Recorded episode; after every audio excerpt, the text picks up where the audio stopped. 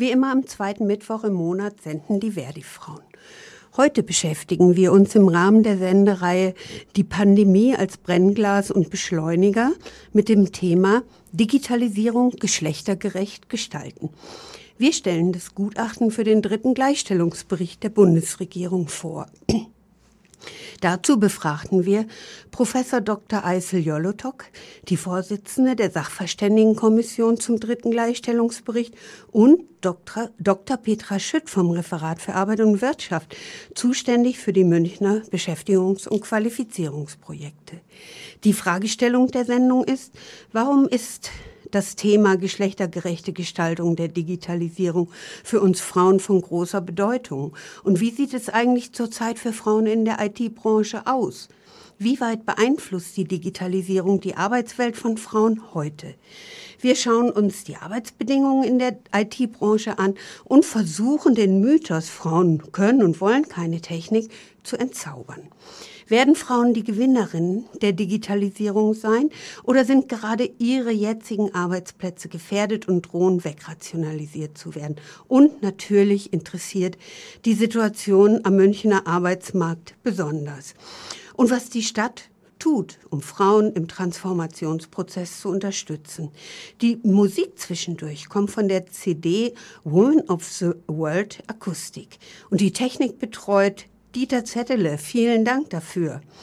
Die Sendung wurde von Martina Helbing vorbereitet, die die Interviews durchgeführt hat und sie auch durch die Sendung begleitet. Wir wünschen gute informative Unterhaltung die nächste Stunde. Ende Januar wurde das Gutachten zum dritten Gleichstellungsbericht an die Bundesregierung übergeben. Heute, genau am 9. Juni, soll im Kabinett der Bundesregierung die Stellungnahme zum Gutachten diskutiert werden. Diese liegt uns allerdings noch nicht vor. Wir werden sie in der nächsten Sendung genauer betrachten. Dennoch wollen wir uns heute schon mal mit dem aktuellen dritten Gleichstellungsbericht beschäftigen. Dieser behandelt diesmal einen ganz konkreten Bereich. Digitalisierung geschlechtergerecht gestalten. Es gab also eine ganz konkrete Aufgabenstellung und wir wollten von Professor Dr. Eisel Jolotok, der Vorsitzenden der Kommission, wissen, warum es diesmal ein Schwerpunktthema gab und warum das Thema Digitalisierung und Frauen so wichtig ist. Ja, das ist ganz spannend. Eben das erste Mal ein Schwerpunktthema, ein, ein bestimmter Bereich. Die Digitalisierung ist nun mal ein, das einer der größeren Transformationsprozesse der Gesellschaft, den wir, den wir seit vielen Jahren auch neben uns hertragen aber jetzt natürlich äh, verstärkt auch umsetzen wollen, äh, sowohl in der Politik, in der Wissenschaft, in der Wirtschaft vor allem, in der Gesellschaft. Das spüren wir überall. Und das, ja, die Bundesregierung hat das als Thema für, erkannt. Und natürlich haben alle Transformationsprozesse, also gesellschaftliche Veränderungsprozesse, gehen immer mit Geschlechterfragen einher. Weil die Gesellschaft ist durch Geschlechts, äh, Geschlechterfragen geprägt und Geschlechterfragen sind geprägt über gesellschaftliche Aushandlungsprozesse. Und deswegen ist Digitalisierung natürlich dort etwas, was man nicht einfach so, es findet nicht im luftleeren Raum statt. Es ist etwas Gesellschaftliches und daher spielt da Geschlecht durchaus eine große Rolle. Und ähm, um das, glaube ich, ähm, nochmal viel, also um das herauszuheben, welche Rolle das auch spielt, ist eben durch die Vergabe solch eines Themas auch nochmal deutlich geworden.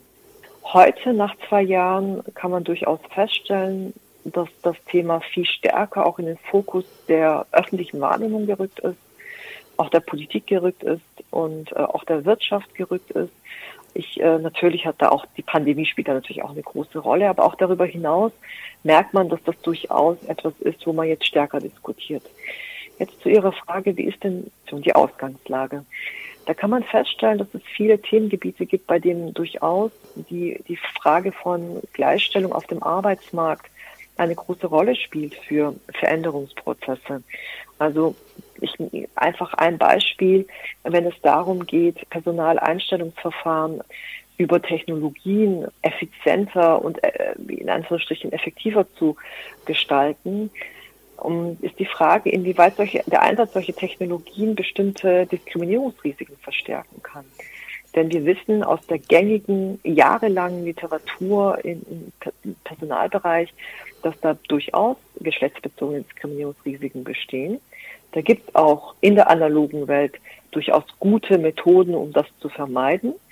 Aber was passiert, wenn das Ganze automatisiert wird und zum einen, ja, dadurch nicht mehr ganz klar ist, wer entscheidet da jetzt eigentlich und inwieweit kann man überhaupt Diskriminierung dann feststellen, also puncto Transparenz. Und da, daher sind das eben alte Fragen, aber im neuen Gewand, so dass mhm. wir die, diese Themen nochmal viel konkreter angehen müssen. Das ist jetzt nur ein Beispiel. Also, der Einsatz neuer Technologien kann immer neue Diskriminierungsrisiken beinhalten. Diese zu unterbinden ist vor allem beim Einsatz von künstlicher Intelligenz oft nicht so offensichtlich zu erkennen. Beim Gutachten geht es aber um Digitalisierung geschlechtergerecht gestalten. Als nächstes erläutert äh, Dr. Eisel Jolutok aber nochmal die Aufgabenstellung der Bundesregierung. Welche Weichenstellungen sind erforderlich, um die Entwicklung in der digitalen Wirtschaft so zu gestalten, dass Frauen und Männer gleiche Verwirklichungschancen haben? Ja, also Sie haben ja gerade auch den Berichtsauftrag vorgelesen. Da steht ja explizit drin digitale Wirtschaft. Und wir haben uns als Kommission gefragt, was ist denn eigentlich die digitale Wirtschaft und was verstehen wir als Kommission unter, dieser, unter diesem Begriff? Und Natürlich ist da die Betonung Wirtschaft. Das, da sieht man eben, dass es äh, viel um die Erwerbsarbeit geht, um die bezahlte Erwerbsarbeit. Aber wir wissen eben auch aus dem zweiten Gleichstellungsbericht, dass es nicht nur die Erwerb, äh, bezahlte Erwerbsarbeit ist, die relevant für Gleichstellungsfragen ist, sondern eben auch die unbezahlte Arbeit. Das heißt die Sorgearbeit und die Vereinbarkeit von Erwerbs- und Sorgearbeit. Und das ist ja genauso von der Digitalisierung in einer bestimmten Form betroffen. Und dann haben wir uns natürlich auch gefragt, in welche Bereiche, welche Lebenswelten sind denn davon ebenfalls betroffen, die auch sich zurückspielen lassen auf, auf die Erwerbsarbeit. Also es gab eine längere äh, Diskussion in der Kommission insgesamt zu der Thematik, so dass wir dann beschlossen haben, uns auf ein Zwiebelmodell, ähm, also im Sinne eines Zwiebels zu agieren, wir haben es dann auch tatsächlich Zielmodell genannt. Und stellen Sie sich das so vor, und so war dann auch die Diskussion in der Kommission, äh, stellen Sie sich eine Zwiebel vor mit einer Zwiebelkern. Und in diesem Zwiebelkern ist, ist, in diesem Kern werden digitale Technologien und Dienstleistungen produziert. Das ist quasi unsere Digitalbranche. Mit anderen Worten auch unsere ICAT, also Informations- und Kommunikationstechnologien, werden in der Digitalbranche produziert. Sie werden produziert, aber auch gestaltet. Das heißt, uns hat interessiert in diesem Zwiebelkern, welche Technologie wird eigentlich entwickelt und gestaltet und für wen? Und wer entscheidet eigentlich, wer, äh, welche Technologien entwickelt und gestaltet werden? Und wer macht das überhaupt so? Also was wird gemacht und wer macht das? Für wen? So, das waren unsere, ähm, unsere leitenden Fragen für das, für das Zwiebelkern. Und dann sind wir eine, wie eine Zwiebel eine Schicht weitergegangen. Die nächste Zwiebelschicht, ähm, die haben wir genannt äh, Digitalwirtschaft. Und zwar sind das die Bereiche, also die Bereiche in der Wirtschaft, die es ohne die neuen Entwicklungen gar nicht geben würde. Ähm, also neue Geschäftsmodelle, die sich etabliert haben aufgrund der Entwicklungen in der in diesem Zwiebelkern. Mhm. Wir haben uns in diesem Zwiebelkern konzentriert auf ähm, die Plattformökonomie. Mhm. Also ähm, das ist ja eine völlig neue Geschäftsmodelle, ähm, bei dem Sie online Beschäftigung finden können oder tätig sein können. Online finden Sie eine, eine Beschäftigung, ähm, die Sie online oder offline ausüben können. Ein Beispiel sind zum Beispiel äh, sind, sind die ähm, Putzkräfte. Sie können sie online buchen, aber sie kommen zu Ihnen nach Hause und führen diese Arbeit offline okay. durch. Oder diese Fahrdienste oder die Essen Essenslieferung. Mhm. Es gibt aber auch Beschäftigungen, die Sie online durchführen, indem sie irgendwie Grafikdienstleistungen tätigen. Also so Oder, digitale äh, Leiharbeit, so ein bisschen. Ja, richtig, richtig. Mhm. Und ähm, sehr schön, weil man, man kann heute auch sagen, dass der Umfang von Plattformarbeit vergleichbar ist von der Größenordnung wie die Leiharbeit. Also sie ist nicht zu unterschätzen. Wir haben uns nämlich gefragt, naja, ist das denn jetzt so relevant für, die, für den Arbeitsmarkt, das Feld, so dass wir uns das anschauen wollen? Wir haben dann relativ schnell gesagt, ja, wollen wir. Zum einen, weil das jetzt durchaus größt, also die Größenordnung ist eher zunehmend, ein sehr starker Wachstumsbereich. Und es gibt dort geschlechtsbezogene Ungleichheiten. Wenn man jetzt nicht die Weichen stellt, ist es in ein paar Jahren dann eventuell auch schon viel zu spät dafür. Okay. Deswegen mhm. ist quasi wieder jetzt mal zurück zu unserem Zielmodell. Also diese erste Zielgeschichte ist unsere Digitalwirtschaft, das sind die neuen Geschäftsmodelle, die sich neu entwickelt haben aufgrund der Digitalisierung. Wenn wir da jetzt noch eine Zielgeschichte weitergehen, haben wir uns Bereiche angeschaut, äh, Arbeitsprozesse, Geschäftsprozesse, die sich verändert haben aufgrund der Digitalisierung, aber die es schon vorher gab. Also nehmen wir mal an, die es, äh, hier, Sie sind im Supermarkt, gehen einkaufen, stehen an der Kasse. Heutzutage kommt es eher vor, dass sie da an, an so, so Selbstbedienungskassen auch landen.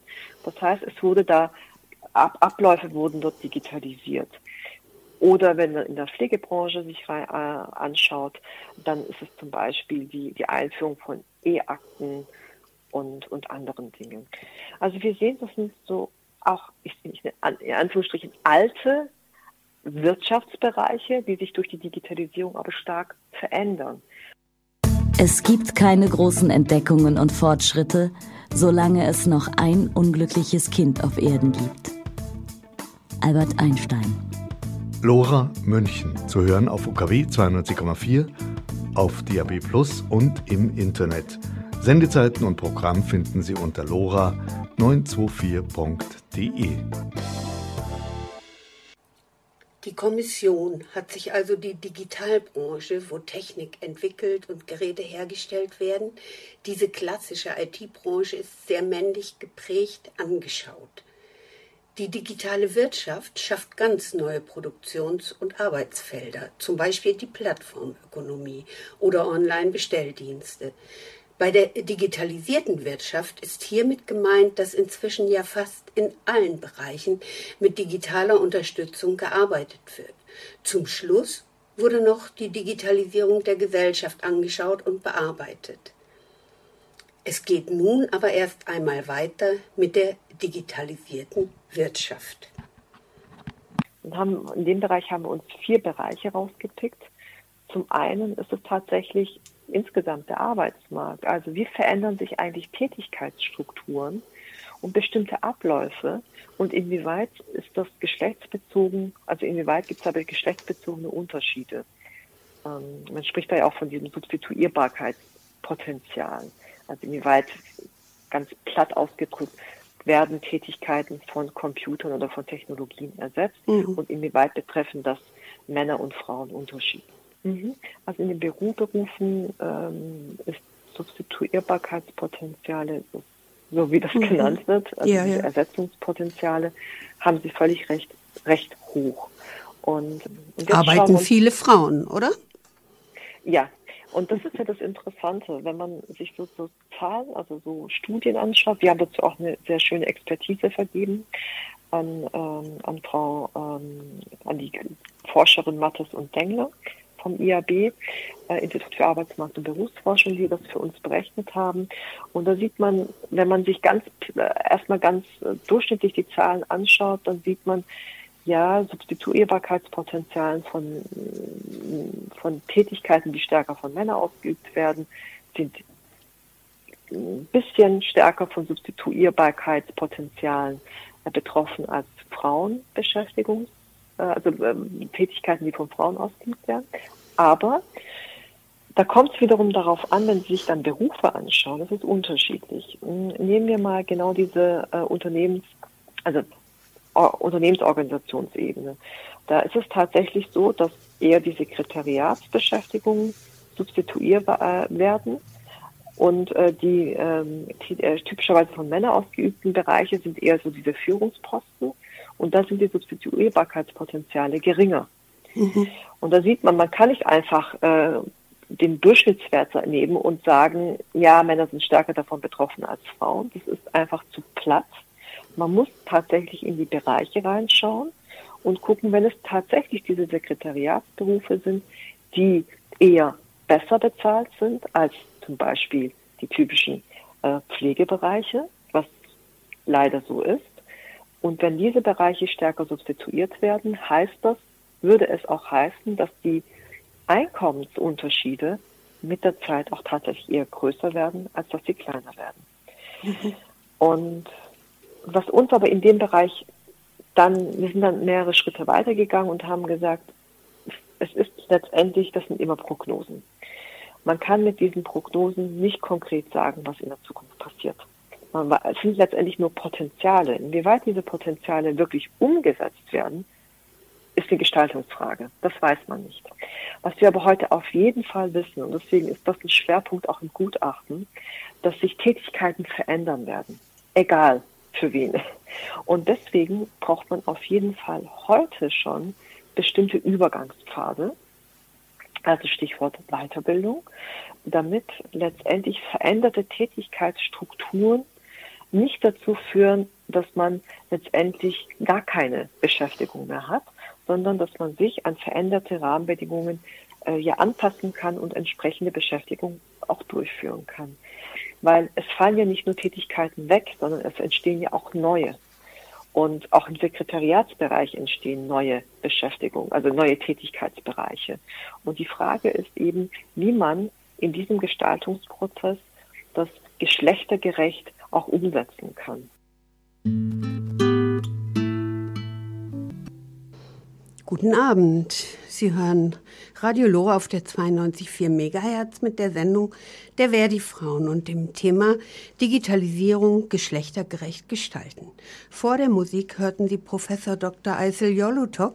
Sie schilderte, welche Weichenstellungen erforderlich sind, um die Entwicklungen in der digitalen Wirtschaft so zu gestalten, dass Frauen und Männer gleiche Verwirklichungschancen haben. So lautete auch der Berichtsauftrag der Bundesregierung zur Erstellung des dritten Berichts. Die Sachverständigenkommission hat sich intensiv mit der Digitalbranche, der digitalen Wirtschaft, der digitalisierten Wirtschaft und insgesamt der Digitalisierung der Gesellschaft beschäftigt. Und sie haben unter anderem festgestellt, dass Weiterbildung dabei ein ganz wichtiges Thema ist. Denn fast alle Arbeitsbereiche verändern sich. Jetzt besteht aber noch die Möglichkeit, sich Gestalten einzubringen, damit Frauen nicht die Verliererinnen der Digitalisierung sind. Eine erste Handlungsempfehlung ist zum Beispiel, dass es endlich Zeit wird, die uralten Bewertungssysteme der Arbeitsinhalte, sprich der Eingruppierungsmerkmale, zu verändern. Allerdings bedeutet das, tief in die Tarifautonomie einzugreifen, wenn an der Arbeitsbewertung geschraubt werden soll. Wie soll das gehen? Was sagt dazu Professor Dr. Eisel Jolutok? Also Stichwort Arbeitsbewertung. Die Tätigkeitsbeschreibungen in Deutschland sind, würde ich mal sagen, steinalt, also eher aus den 70er Jahren. Und da muss man tatsächlich ähm, nochmal in diese Tätigkeitsbeschreibung rein, in die Arbeitsbewertung rein und entsprechend in die Entlohnung auch nochmal rein und ganz genau schauen, inwieweit werden eigentlich Digitalisierungskompetenzen abgebildet. Aber wie soll das ähm, funktionieren? Ich äh, möchte kurz noch mal diese Bewertung mhm. anschauen. Da gehen wir doch ganz tief in die Tarifautonomie rein. Mhm. So, weil das mhm. ist ja ein Aushandlungsprozess zwischen Gewerkschaften und Unternehmerverbänden. Und da gibt es ja auch nicht einen einzigen nur, sondern ich weiß nicht, wie viele tausend Tarifverträge wir haben. Ja, also die Frage ist, ist da jetzt ein Wille da oder, oder nicht? Also ja, dass dieser Umsetzungsprozess nicht einfach ist, ist völlig klar. Aber äh, wenn wir tatsächlich eine, eine geschlechtergerechte, aber auch leistungsgerechte äh, Bewertungssystem haben wollen, dann muss dieser Schritt auch gegangen werden. Mhm, ähm, klar. Weil man hat es eben festgestellt bei den Sekretariatsberufen, eine sehr schöne Studie von Sabine Pfeiffer und KollegInnen äh, Ende letzten Jahres erschienen, wo, wo sie feststellen, dass Sekretariatsberufe große Anpassungspotenziale haben. Denn die Digitalisierung in dem Bereich findet ja nicht ab heute statt oder ab gestern, sondern sie ist ein kontinuierlicher Prozess, die hat in den letzten 30 Jahren stattgefunden. Also wenn Sie daran denken, wie, wie sich auch Bürotätigkeiten verändert haben. Und man stellt fest, dass die Anpassungsfähigkeit dieser Beschäftigtengruppe sehr hoch ist an diese Digitalisierung. Aber dass deren digitalisierungsbezogene oder technologiebezogene Kompetenz in deren Arbeitsbewertung nicht auftaucht. Also okay. ihre Anpassungsfähigkeit taucht nicht auf. Und das ist aus, ich, ich spreche als Arbeitsmarktökonomin natürlich nicht, also das ist, das ist nicht, nicht richtig, weil ähm, hier sind Kompetenzen drin, hier ist eine Humankapitalausstattung drin, die sich nicht in der Be Arbeitsbewertung und entsprechend in der Entlohnung auswirkt. Und genauso könnten Sie es für den Pflegebereich auch durchspielen. Da spielen psychosoziale Kompetenzen keine Rolle, das ist eine Humankapitalausstattung, mhm. die also, nicht in der Bewertung auftaucht und entsprechend nicht in der Entlohnung. Also dann, zum Wie Beispiel die Kompetenz in der Interaktion mit Kunden. Da sind ja mhm. überwiegend in diesen Bereichen Frauen tätig, im Pflegebereich, in der Beratung, auch im Einzelhandel und im, in der Gastronomie. Diese werden einfach nicht als eine ganz hohe Kompetenz berücksichtigt. Meinen Sie das? Absolut das genau das meine ich. Also es hat eben, es sind so zwei Seiten. Zum einen eben der psychosoziale Kompetenz, mhm. der Bereich, den Sie ab angesprochen haben, Kundenkontakt. Äh, Im Pflegebereich natürlich ist es auch sehr viel so personenbezogene Tätigkeiten. Das, ist, das sind große Kompetenzen, die aber nicht bewertet werden. Auf der anderen Seite haben wir digitalisierungsbezogene Kompetenzen, die auch nicht sichtbar sind. Das heißt, es braucht insgesamt so ein, ich nenne es immer Relaunch des, des Arbeitsbewertungsverfahrens, die auch Digitalisierungs, also die auch im Zuge der Digitalisierung dringend nötig ist. Die war schon vorher nötig, aber insbesondere im Zuge der Digitalisierung wird sie noch dringender erforderlich. Und es steht und fällt tatsächlich letztendlich auch mit diesem Willen, das umzusetzen. Ja, es steht und fällt also mit dem Willen, den Umsetzungsprozess in Gang zu setzen. Es braucht also einen Relaunch des Arbeitsbewertungsverfahrens mit dem Ziel, dass Frauen besser bezahlt werden. So Professor Dr. Eisel Jolotok. Wir können gespannt sein, wie die Stellungnahme der Bundesregierung dazu aussehen wird, die ja heute darüber diskutieren. Uns interessierte nun auch noch, wie es eigentlich mit den IT-Kompetenzen von Frauen aussieht. Nach wie vor herrscht ja die Meinung vor, dass Frauen nicht im IT-Bereich vorhanden sind. Zehn Prozent arbeiten dort auch nur. Und dass sie mit Technik nicht so viel am Hut haben. Vorab hören wir ein paar Kommentare von Kolleginnen. Also ich denke mal, man muss auch dazu sagen, es gibt halt wirklich auch Frauen, die zum Beispiel wirklich kein besonderes Talent für Technik haben, zum Beispiel ich. Aber es gibt auch einige Frauen, die vielleicht wirklich Talent haben und sich gar nicht rantrauen, weil wir einfach in der Schule schon so aufgezogen werden, dass ähm, uns gar nicht wirklich beigebracht wird, ähm, dass wir vielleicht halt in diesem Bereich, das wird halt nicht gefördert. Das sehe ich halt so. Ja, von Anfang an. Und dass es halt einfach auch ein bisschen mehr Spaß macht. Dass es nicht immer nur den Männern überlassen wird. Und das muss meiner Meinung nach, muss das schon ganz früh ansetzen. Ich denke, dass es auch von, vom jungen Alter aus an antrainiert wird, dass es einfacher ist für Frauen, für junge Frauen in sprachlich kulturelleren Branchen zu arbeiten, mit Kindern zu arbeiten, dass es vielleicht auch einfach noch ein kulturelles Ding ist heutzutage. Es herrscht die Meinung ja manchmal vor, Frauen haben keine Ahnung von Technik. Stimmt das? Das stimmt auf keinen Fall. Dieser, der Narrativ, der in diesem Bereich bisher erzählt wird, ist eben entweder die Frau, die gefördert, muss, äh, gefördert werden muss, die Frau, die, die fehlt, und die Frau, die, ja, die mit den guten Eigenschaften. Alles natürlich in Anführungsstrichen. Das sind so Narrative, die auch in diesem ganzen Technikentwicklungsprozess nicht seit erst gestern erzählt werden, sondern seit 30, 40 Jahren. Und wir wollten, also wir wollen unbedingt mit diesem, diesem Mythos oder diesem, diesem Narrativ auch ein bisschen aufräumen, weil wir merken, dass diese Erzählung dieser drei äh, Eigenschaften, sage ich jetzt einfach mal, in den letzten 30 oder 40 Jahren nicht unbedingt sehr hilfreich waren, um, um bestimmte An Frauenanteile in bestimmten Branchen auch zu erhöhen. Fangen wir mal mit dem ersten an, die zu fördernde Frau, die Sie auch genannt haben. Also die ganzen MINT-Förderprogramme. Und ähm, so ein Narrativ, was verfolgt wird, ja, Frauen sind da einfach nicht, haben keine, haben eine geringe technische Affinität. Sie wollen und können nicht und deswegen müssen wir sie fördern. Und wenn sie wenn sie trotzdem nicht können, dann sind sie selber daran schuld. Ne, also so etwas ist völliger Trugschluss. Denn was man feststellen kann, ist, ja, der Anteil von Frauen in, in MINT-Studiengängen in der Informatik ist sehr gering. Das ist stabil gering seit äh, in den letzten 30 Jahren. In Westdeutschland eher 40 Jahre, in Ostdeutschland eher 30 Jahre. Und aber wir haben uns gefragt, ja, was passiert denn eigentlich? Warum ist das so? Und was passiert denn, wenn diese Frauen, die diese Studiengänge machen, auch in die Erwerbsarbeit eintreten? Das heißt, in, in diese klassischen Branchen der Informations- und Kommunikationstechnologie.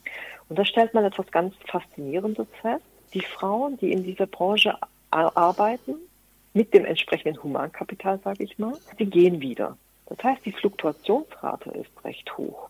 Und das ist ein sehr schöner, ja, was heißt schöner, ein Indikator oder ein, ein Zeichen dafür, dass etwas mit der Fachkultur, mit der Arbeitskultur, mit der Organisationskultur so ist, dass die dass bestimmte Personen da eben nicht so arbeiten wollen und dann wieder gehen. Und diese bestimmten Personen sind in diesem Fall Frauen.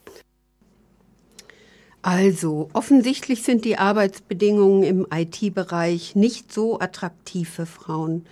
Mit diesen Bedingungen und Arbeitsorganisationsmodellen wie agiles Arbeiten werden wir uns im zweiten Teil der Sendereihe beschäftigen.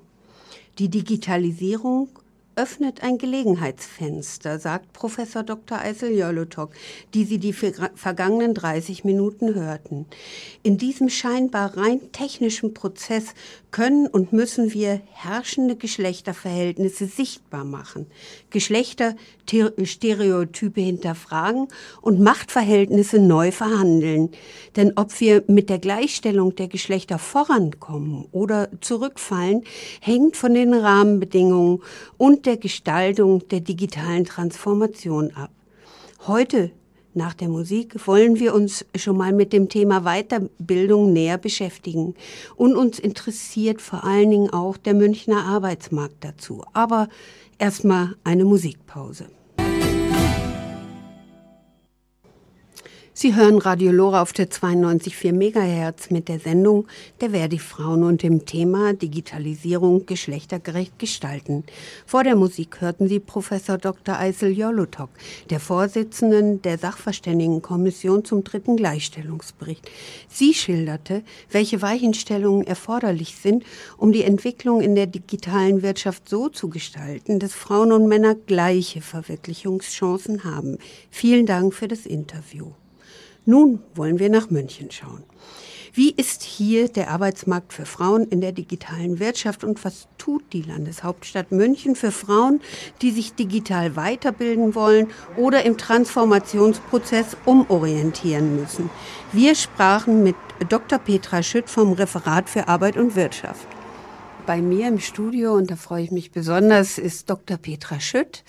Äh, von Referat für Arbeit und Wirtschaft, zuständig seit Januar für den Bereich Arbeitsmarktpolitik. Das ist die Abteilung 3 und da auch für die ganze Weiterbildung, die Münchner Beschäftigungs- und Qualifizierungsprogramme. Die Stadt nimmt, widersprich mir, 28 Millionen Euro circa im Jahr in die Hand, um bestimmte Zielgruppen zu fördern. Und für diesen Topf ist die Frau Schütz zuständig. Schön, dass du da bist. Hallo, vielen Dank für die Einladung, hat mich sehr gefreut. Genau, seit Januar verantworte ich den Bereich kommunale Beschäftigungspolitik, das größte kommunale äh, beschäftigungspolitische Programm in Deutschland. Und es ist eine spannende Aufgabe, aber auch in spannenden Zeiten. Und wir haben verschiedene Zielgruppen, das hast du ja schon angesprochen. und das sind einfach grundsätzlich mal Menschen, die Unterstützung benötigen auf ihren Weg in die Arbeit oder dass sie auch in Arbeit bleiben. Da geeignete Instrumente und Maßnahmen zu finden, ist unser Auftrag. Und ja, üblicherweise sind es 28 Millionen. Leider ist Corona auch an dem städtischen Haushalt nicht vorübergegangen und auch nicht an unserem Münchner Beschäftigungs- und Qualifizierungsprogramm, dem MBQ. Es sind äh, letztes Jahr waren es 24 Millionen und wir harren der Haushaltsentwicklung für 2022. Anlass unseres Gesprächs ist ja unter anderem der dritte Gleichstellungsbericht äh, der Bundesregierung Schwerpunkt diesmal Digitalisierung geschlechtergerecht gestalten. Der Leitsatz dieses Auftrags Digitalisierung geschlechtergerecht gestalten war, welche Weichenstellungen sind erforderlich, um die Entwicklung in der digitalen Wirtschaft so zu gestalten, dass Frauen und Männer gleiche Verwirklichungschancen haben. Wie schaut's denn da in München aus? Gemischt, also ein gemischtes Bild. Erstmal, wir sind ein IT-Standort, äh, haben einige Headquarter inzwischen in München, wo wir, worüber wir uns sehr, sehr freuen. Das heißt, die Münchner Wirtschaft, die Münchner Arbeitsplätze sind ganz nah dran an den aktuellen Entwicklungen bei den Global Playern. Wir haben aber auch eine Menge, wie das so schön heißt, Hidden Champions. Das sind Unternehmen, kleine Unternehmen, die auf dem Weltmarkt, die in Deutschland wahnsinnig wichtig sind. Die kennt man so nicht, aber die haben eben auch sehr attraktive Arbeitsplätze. Jetzt mal grundsätzlich für Frauen und Männer in der IT-Branche. Lora, München auf der 92,4. Klare Sprache, klare Infos, klare Sache. Und auch klare Worte von Dr. Petra Schütt vom Referat für Arbeit und Wirtschaft, äh, die eben uns kurz den Iststand der boomenden IT-Branche in München geschildert hat. Als nächstes fragten wir, äh, wie die Stadt mit dem Diskurs über die Narrative, die fehlende, die zu fördernde und die Frau mit den guten Eigenschaften umgeht. Hatten wir ja vorhin schon. Und wie Frauen gefördert werden in München.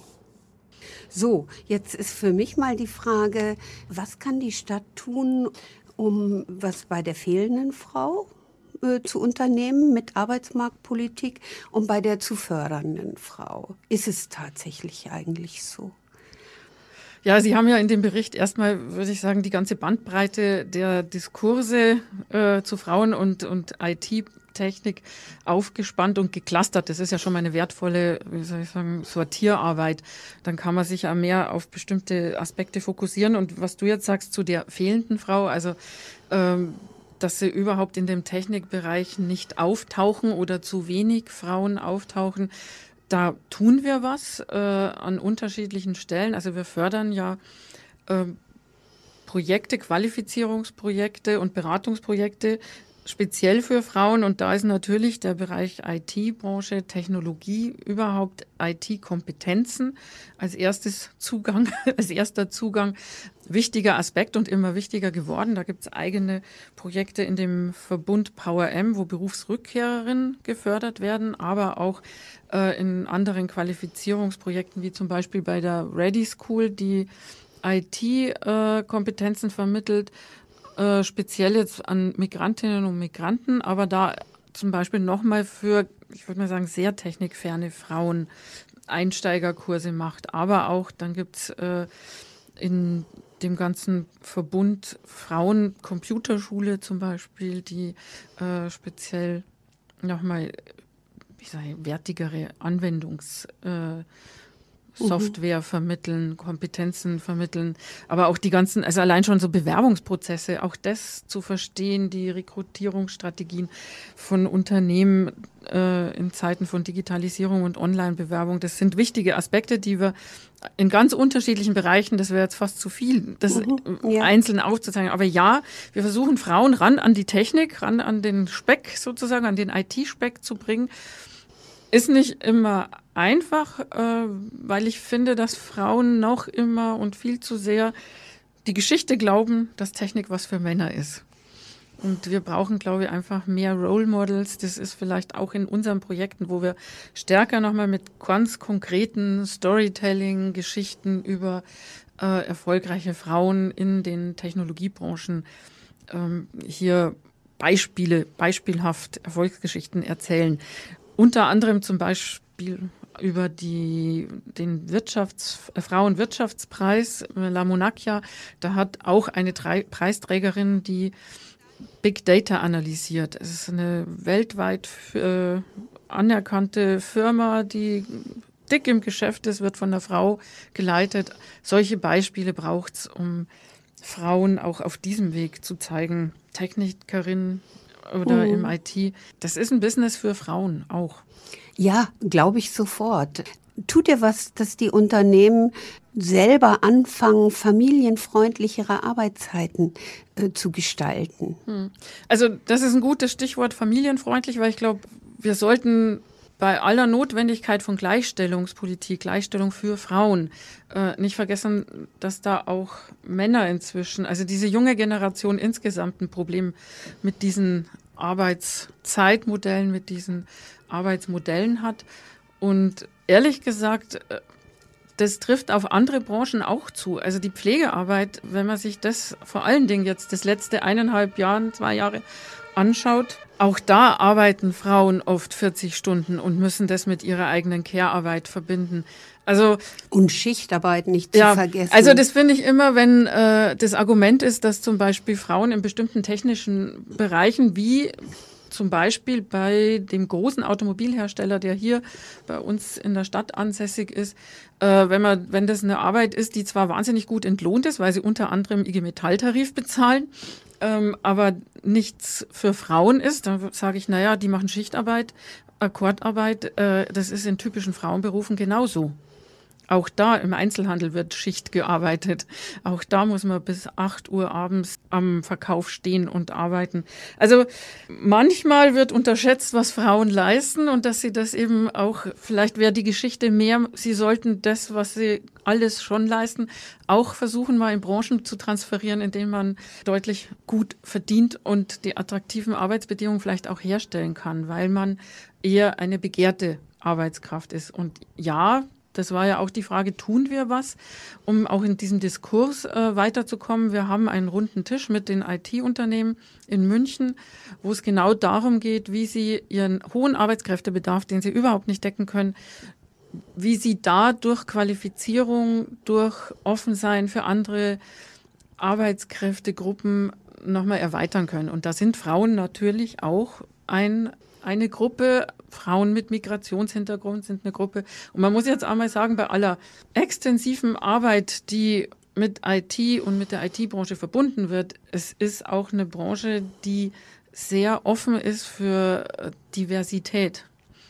Also man, mhm. man muss sie da packen, wo sie sozusagen auch immer hausieren gehen mit, was, was ihnen wichtig ist. Und das ist unter anderem divers sich aufstellen, unterschiedliche Perspektiven reinbringen. Und ich darüber reden wir mit ihnen. Man muss auch äh, den Frauen mehr vermitteln, dass in diesen IT-Branchen nicht immer nur IT-Qualifikationen gesucht sind, sondern das sind ja ganz normale Betriebe, die eine Verwaltung haben, die eine Marketingabteilung haben und, und, und. Also auch diese Unternehmen in ihrer Bandbreite mit ihrer Vielfalt wahrzunehmen, diese ganze Tech-Branche, das versuchen wir eben auch gerade mit denen im Diskurs voranzubringen. Auch zum Beispiel das Thema berufliche Ausbildung. Das ist jetzt nichts für Frauen, die schon länger im Erwerbsleben waren, aber auch junge Frauen in eine Berufsausbildung zu bringen, in eine technologische oder IT-orientierte Berufsausbildung ist wichtig. Und da würde ich mal sagen, haben die Tech-Unternehmen tatsächlich oft Nachholbedarf. Jetzt nicht die alteingesessenen sozusagen wie Siemens, bei denen hat es Tradition und die sind aber auch eine Technologie, ein Technologieunternehmen. Aber gerade die jungen Neuen, äh, die sich aus dem Startup entwickeln, bei denen, die, die sind immer so ja, hochschulfokussiert und haben die berufliche Ausbildung, die unglaublich anspruchsvoll ist und sehr tolle Perspektiven und qualifizierte Leute bringt, viel zu wenig im Blick. Auch dafür machen wir Werbung. Und das ist natürlich, die sind auch offen, diese Firmen. Also dann wäre für mich der nächste logische mhm. Schritt nicht nur öffnen für Qualifizierung auf Berufsbildungsebene, sondern natürlich auch für junge Frauen. Die vergangenen zehn Minuten hörten Sie Dr. Petra Schütt vom Referat für Arbeit und Wirtschaft. Ja, die Stadt tut einiges, um das Arbeiten im wachsenden IT-Bereich attraktiver zu gestalten, auch für Frauen. Sie qualifizieren im digitalen Bereich und gestalten runde Tische mit IT-Unternehmen. Ob das hilft, können wir nur hoffen. Ob aber die MBQ-Qualifizierungsprojekte auch gegendert sind, sprich genauso viel Frauen wie Männer in dem Bereich gefördert sind, fragten wir äh, im Anschluss Frau Schütt. Ich würde nochmal auf diese Münchner Beschäftigungsqualifizierungsprogramm kommen. Das, diese vielen Millionen, 24 waren es im letzten Jahr. Wie sind die eigentlich gegendert? Also wenn wir mal so vom Fokus bislang gibt es ja noch nicht so richtig mhm. Gender Budgeting in der Stadt, aber vielleicht könnte man in der Arbeitsmarktpolitik mal draufschauen, äh, wie viel äh, profitieren Frauen davon und wie viel Männer. Also ehrlich gesagt tun wir das schon lange zu schauen, wie, wie hoch ist der Frauenanteil in unseren Förderprojekten. Der ist natürlich manchmal bei speziellen Förderprojekten für Frauen. Da haben wir, glaube ich, so ein Viertel sind ausschließlich für die Zielgruppe Frauen. Genau, da haben wir und haben wir 100 Prozent, das wollte ich sagen. Ja, genau, klar. da haben wir logischerweise 100 Prozent, wobei nicht immer. Manchmal flutscht ein Mann rein, was aber auch in Ordnung ist. Aber und bei den anderen versuchen wir tatsächlich immer zu gucken, dass wir ungefähr 50 Prozent Frauen haben. Jetzt muss man aber dazu sagen, also wenn ich eine Zielgruppe habe von ganz unqualifizierten Personen und Frauen haben ja eigentlich einen hohen Bildungsstand inzwischen. Äh, ich muss nicht auf Teufel komm raus äh, eine 50-Prozent-Quote erfüllen, nur äh, damit genug Frauen drin sind, wenn sie gar nicht die Zielgruppe sind, sozusagen. Mhm. Aber also das ist natürlich klar, dass man da qualitativ auch hinschaut, aber im Prinzip ist es schon ganz lange, dass wir versuchen, mhm. 50-Prozent-Quote zu kriegen, spezielle Frauenförderung haben und wenn man ganz klar hart Fakt, harte Fakten beim Geld sind. Ich habe jetzt nachgeschaut, letztes Jahr waren es sieben Millionen, die in reine Frauenprojekte geflossen sind. Das ist eben auch äh, quasi das, ein Viertel, ja. Genau. Mhm. Und dann kommen ja noch die Frauen dazu, die in allen Projekten drin sind. Insofern, glaube ich, sind wir da jetzt nicht schlecht aufgestellt, eben je nachdem, was auch der Bedarf ist. Und wir sind aber an dem Thema dran und es ist ja seit mhm. 1993, glaube ich, ist es ein Förderschwerpunkt berufliche Gleichstellung von Frauen und es wird sehr ernst genommen in dem Fachbereich und hat einen hohen Stellenwert. Aber wir kümmern uns natürlich auch, naja. weil es geht um Zielgruppen, die Schwierigkeiten haben. Das sind ganz stark auch Migranten, Migrantinnen. Mhm. Naja, Frauen äh, und Altersarmut ja. ist natürlich ein Riesenthema und für die Stadt langfristig natürlich ein immenser Kostenpunkt. Ja, deswegen ist ja. auch genau das MBQ im Referat für Arbeit und Wirtschaft angesiedelt, weil es eine strukturpolitische Aussage ist. Äh, wir wollen Menschen in Arbeit bringen, damit sie selber für sich sorgen können und by the way, entlastet das natürlich auch die Sozialkassen. Jetzt war die Frau Habenschaden, zweite Bürgermeisterin bei uns auf einer Verdi-Veranstaltung. Und da waren auch Kolleginnen aus MBQ-Projekten da. Das sind ja oft kleinere Unternehmen. Da gibt es eine Masse Frauen, die da arbeiten und haben gefragt, ob denn die frauenpolitischen Projekte, also ist ja nicht nur im RAW, sondern es gibt ja auch diese äh, im Sozialreferat, ob an denen gedreht wird. Und sie hat gesagt, nein auf gar keinen Fall. Frauen in Corona leiden besonders. Da wird nicht, äh, da, da wollte sie möglichst nichts kürzen. Mhm. Wie schaut's denn aus jetzt so nach einem Jahr Corona? Also die Aussage würde ich unterstreichen. Das ist überhaupt keine Zielstellung jetzt bei Frauenprojekten, die Förderung zu kürzen. Im Gegenteil, eher noch mal zu schauen, was ist denn da noch zu tun, könnte man noch mal muss man nicht noch genau, eins drauflegen. Ja, ne? Muss man aber auch und das ist jetzt schon eine Wahrheit. Knappe Kassen muss man eben vielleicht auch umsteuern, mhm. dass man sagt, okay, was wir jetzt nicht machen, aber wenn man jetzt Frauen in einem Berufsfeld fördert, das überhaupt keine Zukunft mehr hat, dann wäre es vernünftig, umzusteuern in Richtung IT. Umsteuerung in IT. Damit die Frauen auch in diese Richtung gehen, muss allerdings noch eine ganze, ganze Masse passieren. einer grundlegenden Qualifizierungsoffensive in den Betrieben zum Beispiel oder Weiterbildung durch die öffentliche Hand. Ja, ein Umdenken in den Betrieben ist überhaupt notwendig, weil auch eine Änderung der Arbeitsbedingungen nötig ist. Arbeitszeiten von 40 bis 60 Stunden die Woche sind in der IT-Branche oftmals die Regel, gerade in den kleinen Start-ups. Arbeiten in Teilzeit eine Seltenheit. Will man IT-Berufe für Frauen attraktiv gestalten, muss an dieser Stellschraube dringend gedreht werden. Erfreulich ist, dass das Referat für Arbeit und Wirtschaft keine Kürzung bei den Frauenprojekten plant. Der nächste Wirtschaft, Wirtschaftsausschuss wird darüber entscheiden, aber der Bayern ESF Bayerische Freistaat ist auch gefragt. Also wir sind gespannt und werden weiter berichten. Im zweiten Teil der Sendereihe werden wir denn die Handlungsempfehlungen der Sachverständigenkommission zum Thema geschlechtergerecht Gestalten der Digitalisierung näher erläutern und hoffentlich auch die Stellungnahme der Bundesregierung dazu kennen. Ebenfalls beschäftigen wir uns mit dem Thema Arbeitsorganisation. Agiles Arbeiten kann das eine Chance für Frauen sein. Es wird also spannend.